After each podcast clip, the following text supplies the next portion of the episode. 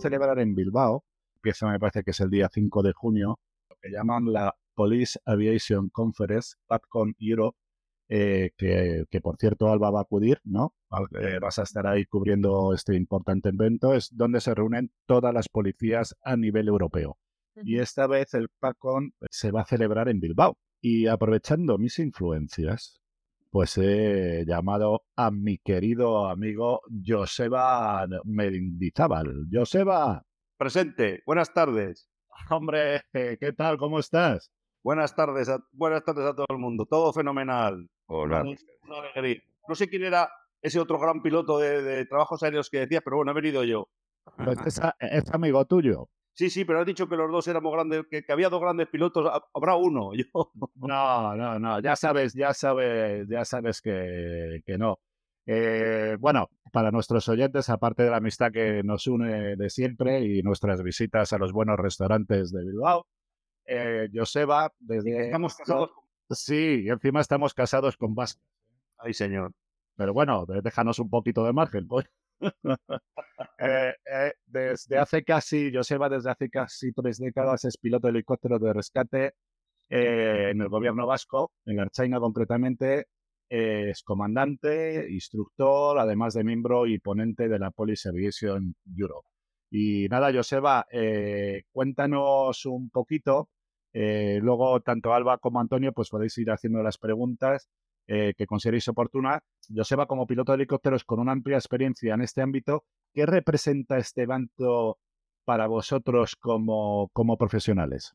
Pues mira, este evento yo lo conocí por internet de manera casual, porque se, comenzó celebrando en Londres de la mano de un grupo editorial, que era Shepard, y posteriormente se independizó y se hizo cargo el, hombre que ahora mismo lo lleva, que este año ya se jubila y supone pues el primer foro europeo, el evento, el, único evento de aviación policial europeo en el que nos juntamos, pues policías de, por supuesto, de toda Europa, también de otras partes, vienen ponentes norteamericanos, vienen de otros sitios, y aunque parezca mentira, también es la única ocasión en la que, por desgracia, nos, o sea, ojalá hubiera más, nos juntamos pues los, las unidades de aviación policial española, nosotros Escuadra, Guardia Civil, Policía Nacional, entonces, pues es un foro que no siendo muy grande, es muy especializado, es también muy familiar y es tremendamente interesante, ¿no? Yo creo que es una, un evento muy chulo en todos los aspectos. Alba.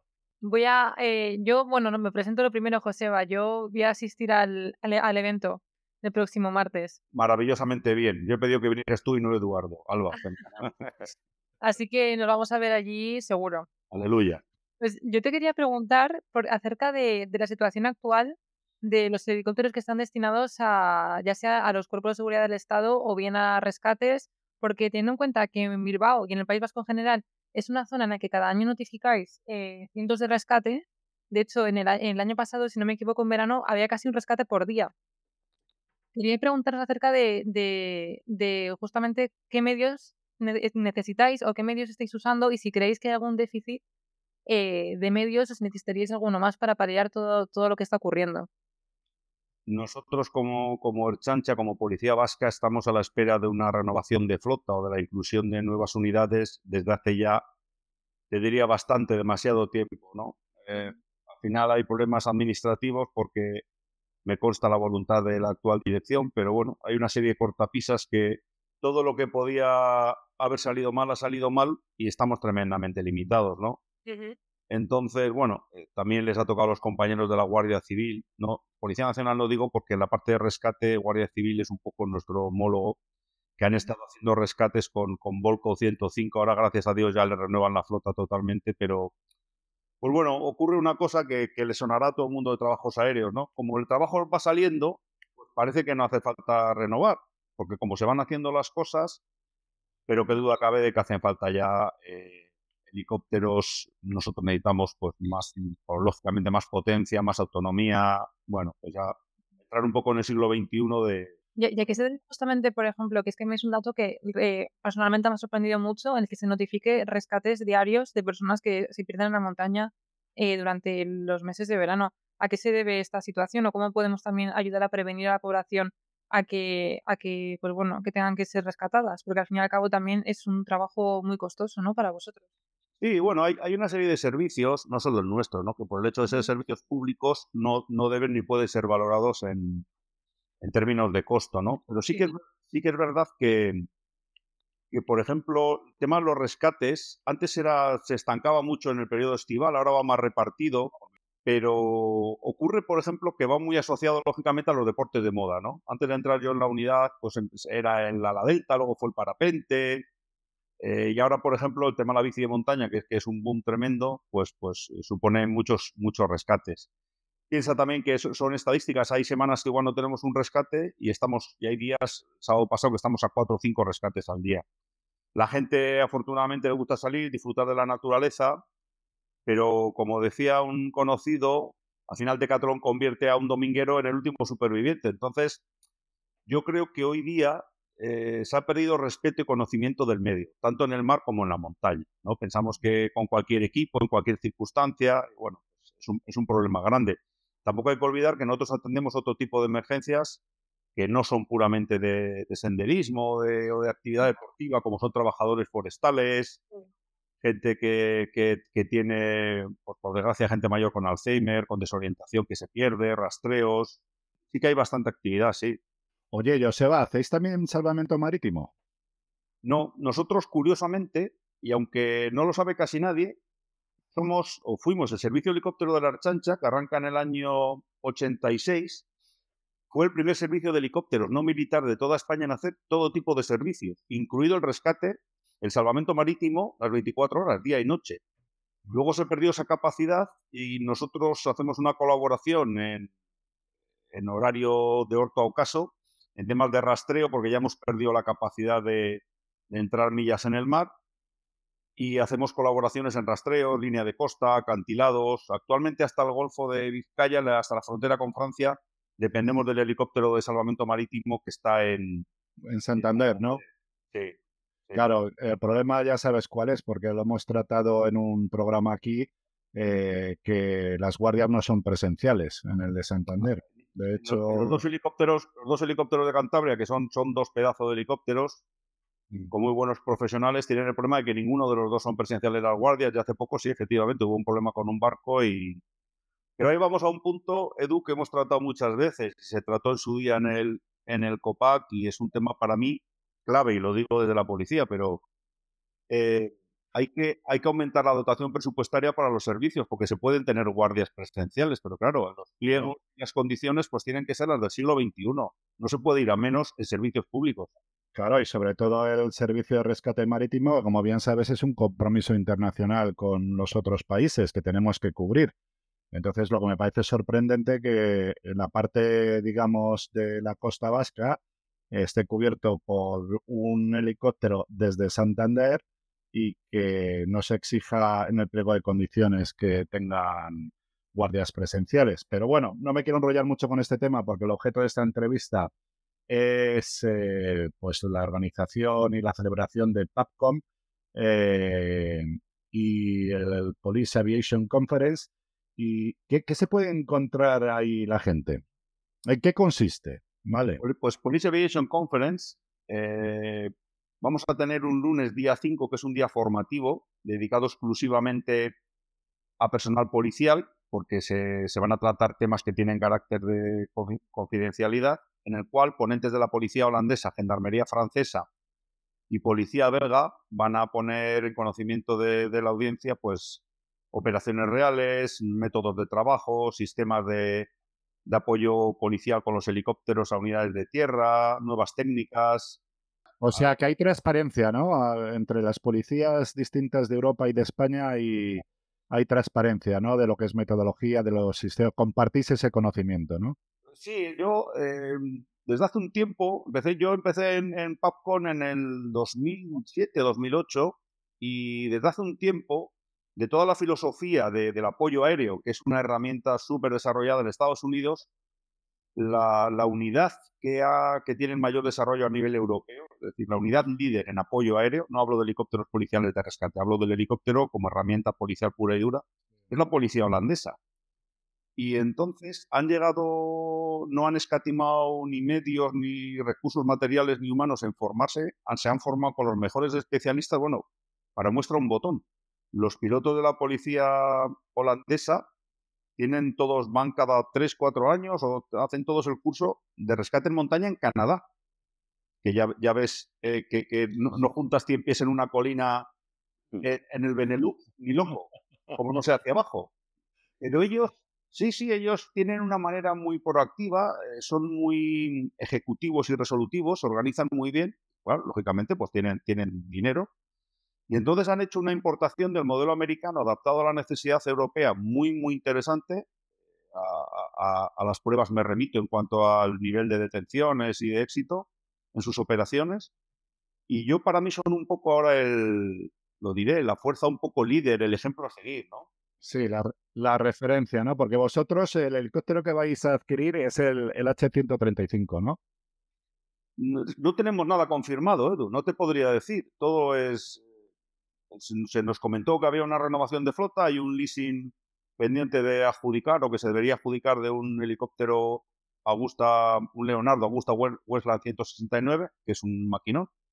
Y se habla también de un nuevo 135, eh, configuración también de rescate. Estamos un poco pendientes de, bueno, de ver por dónde, por dónde viene la mano. Algo, algo hay que traer porque se ha recurrido a alquileres parciales, que son pequeños parcheos, son complejos y bueno, vamos a ver por dónde, por dónde salimos. Antonio, querías preguntar algo, ¿no? hola, Joseba, soy Antonio Olmedo, compañero tuyo piloto.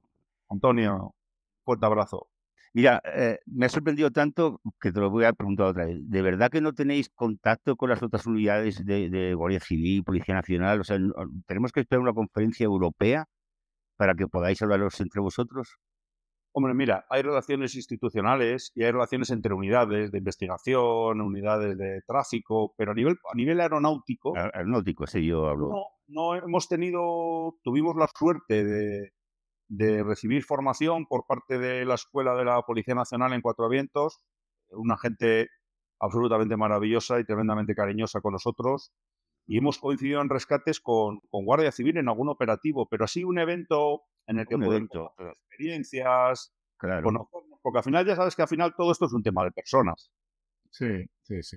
Y bueno, pues nos, gustaría que cuando el organizador se jubile el año que viene, que, alguien recogiera un poco el testigo. Lo que ocurre es que esto pasa como, como en las reuniones de amigos, ¿no? Sales después de la última cena todo el mundo, yo te llamo, yo organizo, de mi cuenta, vamos a hacer una web, vamos y bueno, claro, luego cada uno tiene su vida pero sí que, sí que nos gustaría, porque además la mayoría compartimos, los que operamos bajo espacio aéreo EASA, compartimos muchas normas, compartimos un tipo de delincuencia cada vez por desgracia más parecida, compartimos flotas muy similares y bueno, pues, pues es que es muy, muy interesante, ¿no? Como, como cuando se junta, me consta que se juntan personal de policías científicas o personal de grupos especiales, pues lo, lo, lo normal y lo propio. Bueno, algo que debería ser habitual en España, ¿no?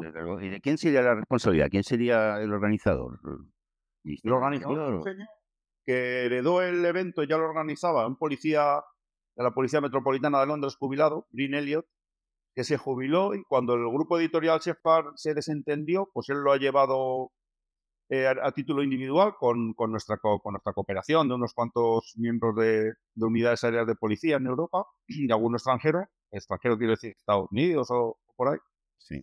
Y este hombre tiene una publicación mensual que es Police Aviation News, PAN, en la que saca noticias relacionadas con, todo lo que es aviación de rescate, policial, guardacostas. Y durante todos los años, pues se va celebrando. En el 2011 se celebró por primera vez acogido por una fuerza policial y fue aquí también en Yurreta. Nos estrenamos aquí en, como fuerza policial y posteriormente ha ido cambiando Hemos estado con la Policía Federal Alemana, con la Policía Holandesa, hemos estado en Airborne Technologies, hemos estado en distintas empresas que, bueno, como es, al final es una organización privada y hay una sponsorización que cubre los gastos, pues, pues se va, creo que estuvimos también en Diamond, en Austria varias veces, bueno, pues muy, interesante, ¿no? Oye, José, una última pregunta. Eh, tenemos muchos oyentes jóvenes, pilotos o aspirantes a pilotos. ¿Cómo se hace un piloto o un, se llega a ser piloto de policía? ¿Se hace uno policía primero o luego se hace piloto o al revés? En España. Sí, en España. En España, Guardia Civil y Policía Nacional, te haces Guardia Civil, Policía Nacional y luego optas a los cursos que salen para piloto. En la Archancha hemos tenido un sistema mixto porque hubo un curso interno y posteriormente otros como yo nos hemos incorporado con la, con la formación pagada en nuestro bolsillo. Y en la Policía Nacional creo que ha habido alguno también que se ha incorporado que se lo pagara él, pero el noventa y tantos por ciento, por no decir el 100%, son policías que optan a, al curso de piloto cuando se convoca. Mossos de Escuadra es la única fuerza que tiene una compañía, en este caso es Elians, que es la que provee mantenimiento y, pilotos para, para, la, para los Mossos de Escuadra.